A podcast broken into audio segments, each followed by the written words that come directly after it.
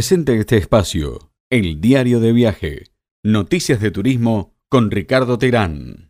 El turismo está trabajando con una semilla, se están plantando distintas semillas en todas partes del mundo para que cuando esto pase, que esperemos sea pronto, la actividad esté preparada para recibir el aluvión de turistas que seguramente se va a volcar a, los viajes, ¿cierto? Por ejemplo, para, dar algunos títulos y después pasarle un poco la voz a Sergio Antonio Herrera, en Argentina se está planificando ahora para mayo un Congreso Internacional de Turismo en Buenos Aires de forma híbrida.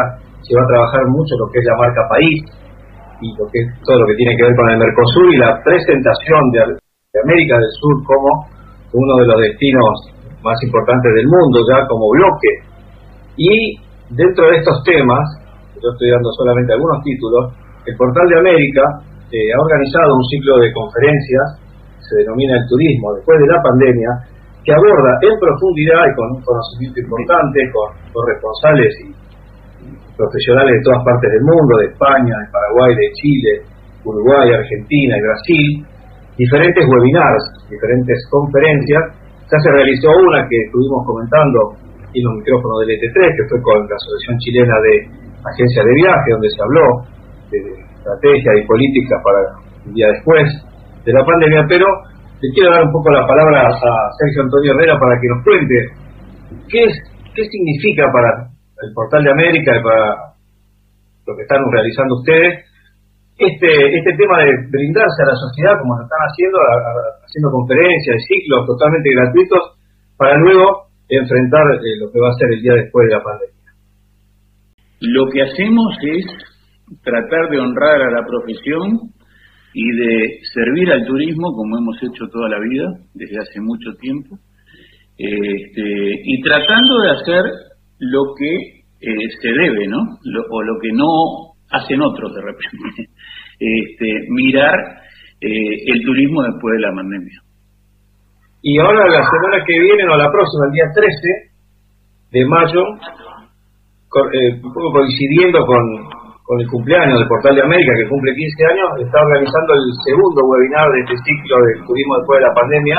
Me gustaría que nos cuente de qué se va a tratar, quiénes van a ser los disertantes y cómo puede hacer la gente de esta región, de Argentina, del interior, el IC3 llega a más de ocho provincias, para poder interactuar en, este grupo de trabajo y ir planificando un poco acciones a través de este tipo de conferencias.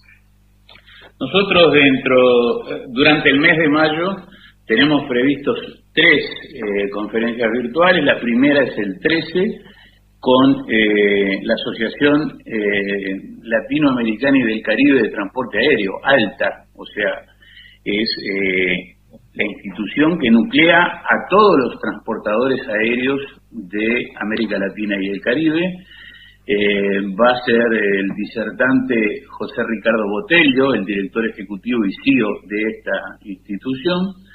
Creemos que es una instancia fundamental para entender qué es lo que va a pasar, qué es lo que piensa y cómo están este, pertrechados eh, estos eh, proveedores tan importantes de la industria como es el transporte aéreo. Posteriormente, el 20 de mayo, vamos a tener eh, la presentación del ingeniero Diego Yunis, chileno, eh, con una, es uno de los principales profesionales del turismo a nivel internacional, con una vasta trayectoria. Y el 27 de mayo vamos a tener la voz de la actividad privada de Paraguay con el Buró de Convenciones y con agentes de viajes de Paraguay. Eh, para junio ya estamos eh, ordenando las fechas para tener eh, a los agentes de viajes argentinos y posiblemente a los brasileños. ¿Y cómo puede hacer la gente de esta región para poder ingresar, informarse y, participar gratuitamente de estas conferencias, de estas charlas informativas? Solicitar la información directamente a redacción arroba portaldeamerica.com eh, redacción arroba portaldeamerica.com y allí le mandamos este, el link y, el formulario para, para que se inscriban.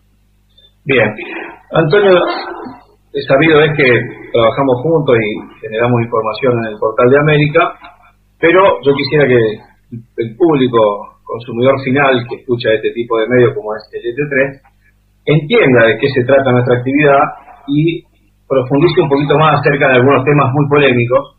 Quería preguntarte puntualmente cuál es tu opinión, qué pensás de lo que hoy denominan o llaman el pasaporte sanitario, porque sería vital para poder eh, traspasar fronteras y viajar. ¿Cuál es, ¿Cuál es tu postura a este respecto? Eh, el pasaporte sanitario, finalmente va a ser una necesidad imperiosa. Y digo finalmente porque no está próximo. No tendremos pasaporte sanitario en, en, lo breve, digamos, ¿no? Es decir, yo he visto anuncios por allí que en 60 días prácticamente estaría funcionando un pasaporte sanitario eh, gracias al aporte del Travel Pass de IATA y, este, y una serie de noticias que no tienen ningún, eh, ninguna validación en los hechos reales. Eh, el pasaporte sanitario será posible cuando la Organización Mundial de la Salud y o la Organización Mundial del Turismo se pongan de acuerdo y como entidades supranacionales puedan darle vida a ese pasaporte. Mientras tanto, nos eh, tendremos que mover con acuerdos bilaterales, acuerdos de bloques, y como decíamos hoy de mañana, comentando noticias de que nada menos que un destino como Grecia, por ejemplo, le está diciendo a los ingleses, este gran mercado, que es este, el del Reino Unido eh, y Grecia saliéndole a competir a España, eh, le dice a los ingleses que pueden entrar con un papelito que les dan cuando los vacunan. O sea, volvemos a, la época artesanal, nada de tecnología. El asunto es que mientras entren turistas y con ellos divisas, vengan como quieran. Y bueno, y ahí nos vamos al otro extremo, que es el que nosotros tratamos de advertirle a la gente, que se está ah, anunciando con bombos y platillos que la reactivación va a ser inminente y va a ser brutal, cosa que no es nada descabellado pensarlo porque eh, todo el mundo tiene ganas de viajar, pero de ahí a que se pueda hacer eh, con seguridad hay un trecho bastante largo. O sea que la postura que, que tenés vos o tu equipo es que por el momento lo que se va a lanzar va a ser un, ni más ni menos que un carnet de vacunas para poder cruzar fronteras, no un pasaporte sanitario. o, las condiciones que ponga cada país para recibir gente. O sea, por ejemplo, Uruguay tiene la, frontera cerrada. En este momento, salvo las nueve excepciones que hay, no puede entrar nadie.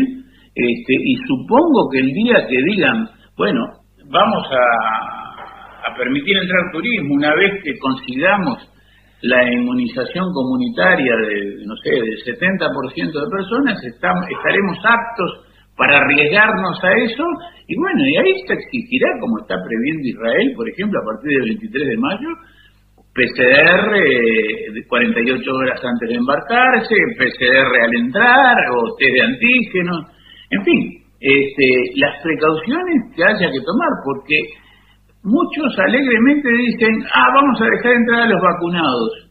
¿Qué científico dijo hasta ahora que los vacunados no contagian? Es, todo un tema, porque si el, el que está vacunado porta la enfermedad, la única que nos queda es pensar que lo que hay que inmunizar realmente no es al turista, sino a la población del destino que recibe turismo. ¿Es así? Claro, claro. Eh, de eso, en, nuestro sitio, en portaldeamerica.com, hemos eh, abundado en, ese, en esas opiniones y en mucha información, este, porque, como decíamos hoy en la mañana, estamos este, viendo que en la segunda quincena de mayo prácticamente abren muchos países de Europa la posibilidad del ingreso de turistas, pero ya hace unos cuantos días en el Caribe, los ciudadanos americanos que ya fueron vacunados están llenando Cancún, están llenando este, Punta Cana.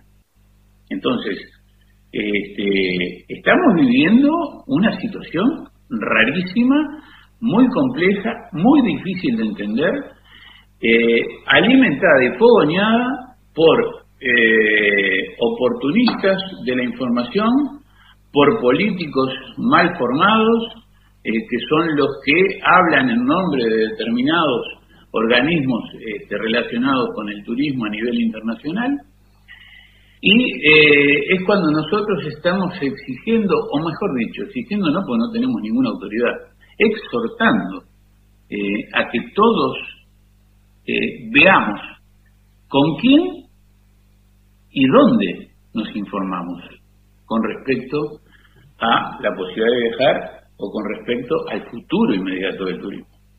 Sí, hay que, hay que aclarar aquí para los oyentes que muchos medios que vos les solés llamar generalista o medio masivo, le decimos en Argentina, tocan el tema del turismo, pero lo tocan de costado, sin profundizarlo demasiado, y ahí es donde se producen algunos datos contradictorios. Yo quería hacerte una pregunta bastante polémica y tiene que ver con la Semana Santa que pasó, Semana del Turismo, en donde la mayoría de los países de América Latina permanecieron cerrados y Argentina dejó sus puertas libres al turismo, de hecho es que todavía hoy se puede hacer turismo en Argentina.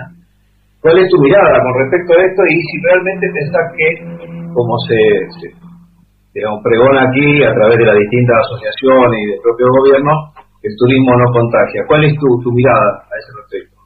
Es muy simple la respuesta a eso, Ricardo. Pasó en Argentina y pasó en Chile. La movilidad que hubo en Semana Santa, eh, a los 15 días, eh, tuvo la respuesta de, un aumento, considerable, exponencial prácticamente de casos. Este, y el turismo no contagia, eso es verdad. Pero los que contagian son las personas que se movilizan y o bien ellos no cumplen con los protocolos o bien los lugares que visitan esas personas no aplican los protocolos. Entonces, el turismo como, como actividad, claro que no contagia, pero quienes se movilizan haciendo turismo, así sea interno, si no cumplen con los protocolos, están haciendo crecer el riesgo y están haciendo crecer los contagios. Eso es lo más dos. La última para, para terminar esta rica entrevista y comprometerte para una futura oportunidad, porque realmente da gusto escuchar gente que conoce del tema y que habla con, bueno, con conocimiento del caso, no solamente de el turismo de cabotaje de nuestra región, sino que está permanentemente estudiando y revisando la realidad del mundo y ahí va la última pregunta. ¿Cuál sería en, este momento, abril, fines de abril de 2021, el país que vos decís que debería ser el ejemplo a seguir en política de turismo en cuanto a lo que podría ser una apertura de frontera? ¿Cuál te parece que podría ser el modelo? Es muy difícil eso, porque este, aquí también eh, entra en juego eh, la comunicación por un lado y la propaganda por el otro. Este, entonces, eh, a priori, ante esa pregunta se me ocurría decirte Israel, pero este, eh, no sé, no sé si es realmente así, eh, se supone que sí, pero pues ya te digo, por otro lado tenés la invasión prácticamente de turistas norteamericanos a, a Quintana Roo, a donde está Cancún, donde está este, ahí a la Riviera Maya, este, y, bueno, este, ahí pasa cualquier cosa. Y va a ser lo que fue nuestra temporada de verano en, el Cono Sur, lo que está pasando ahora en el norte, y seguiremos así hasta que logremos la tan ansiada inmunidad de rebaño. Sergio Antonio Herrera, director de Portal de América, muchísimas gracias por este contacto con LT3 AM 680. Un gran abrazo. A ustedes y a toda la audiencia. Buenas tardes. LT3, LT3. Juntos en la misma frecuencia.